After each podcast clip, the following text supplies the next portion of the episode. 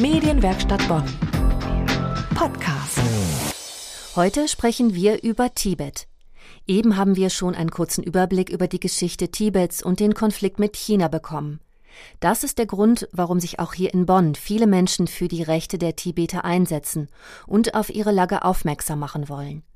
Hier in Bonn gibt es eine Regionalgruppe des Vereins Tibet-Initiative. Meine Kollegin Kira Hein hat sich mit Christel Oriso getroffen. Sie ist bereits seit mehreren Jahren dort aktiv. Dann erzählen Sie mir doch mal zum Anfang, was die Tibet-Initiative genau ist und wie Sie auf den Verein aufmerksam geworden sind. Ja, okay, die Tibet-Initiative äh, hat ihren Sitz in Berlin und ist ein gemeinnütziger Verein, der politisch und religiös unabhängig ist. Und die Tibet-Initiative setzt sich ein für das Selbstbestimmungsrecht der Tibeter. Und ähm, die Mitglieder, ja, es sind ungefähr 2000 Mitglieder und 50 Regionalgruppen und Kontaktstellen. Davon ist die Regionalgruppe Köln-Bonn eine, bei der ich jetzt aktiv bin. Was sind Ihre Aufgaben im Verein bzw. in der Regionalgruppe Köln-Bonn? In der Regionalgruppe Köln-Bonn habe ich noch keine feste Aufgabe. Jede Regionalgruppe hat einen Sprecher oder Sprecherin und einen Kassenwart. Und ich habe jetzt ab 2019 die Position des Kassenwarts oder der Kassenwartin übernommen.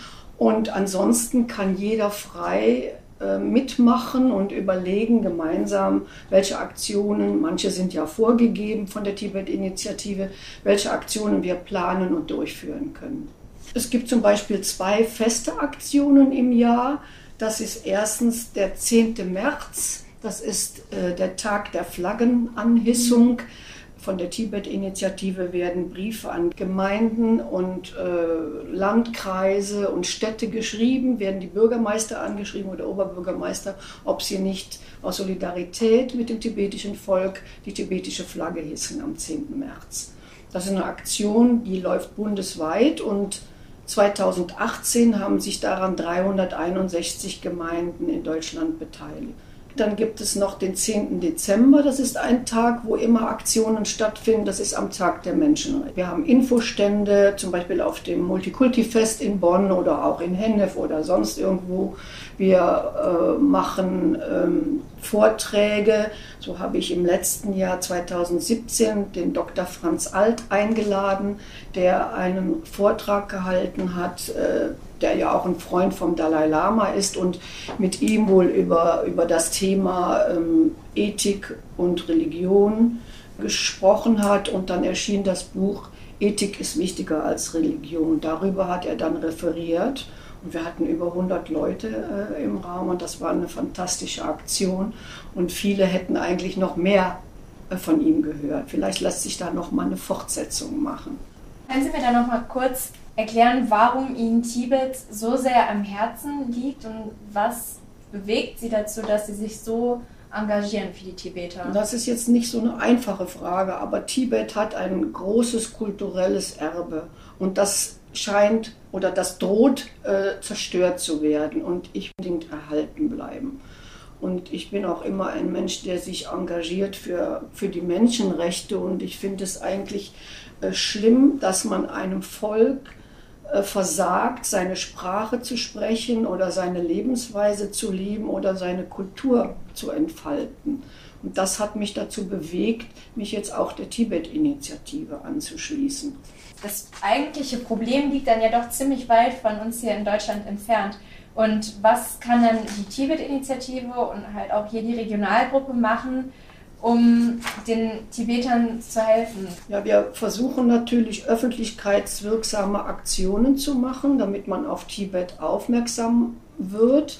Wir versuchen Tibet auf die politische Agenda zu bringen. In 2018 auch einen ziemlichen Erfolg verbuchen konnten, weil wir hatten eine Petition an Heiko Maas mit der Bitte, Tibet auf die politische Agenda zu setzen Und er hat auch ein ziemlich gutes Statement für Deutschland abgegeben. Und die Menschenrechtsverletzungen in China an Tibetern und auch Uiguren waren dann Gesprächsthema bei der Menschenrechtskonvention in Genf. Und haben Sie dann auch Kontakte in Tibet, mit denen Sie dann kommunizieren? Oder? Äh, die Kommunikation mit Tibet ist natürlich ja. schwierig. Äh, ich persönlich habe keine Kontakte. Mhm kann sein, dass aus meiner Gruppe einige Leute noch Kontakte vielleicht per E-Mail oder ja. sowas haben. Das weiß ich aber gar nicht. Wir haben nämlich zwei Tibeter in unserer. Gruppe, mhm. die auch geflüchtet sind 1959 mit dem Dalai Lama, zumindest einer von beiden ist mit ihm äh, nach Tibet über den Himalaya geflüchtet. Christel Oriso im Interview bei uns. Sie gehört zur Bonner Tibet-Initiative und kämpft für die Rechte der Tibeter. Wenn Sie sich die Gruppe mal näher ansehen möchten oder auch einfach nur mehr über die Situation in Tibet erfahren möchten, wir haben weitere Informationen für Sie verlinkt. Schauen Sie auf unsere Webseite medienwerkstattbonn.de. Dort finden Sie alle Kontaktdaten und den Treffpunkt der Regionalgruppe Köln-Bonn. Medienwerkstatt Bonn. Mehr Beiträge auf medienwerkstattbonn.de.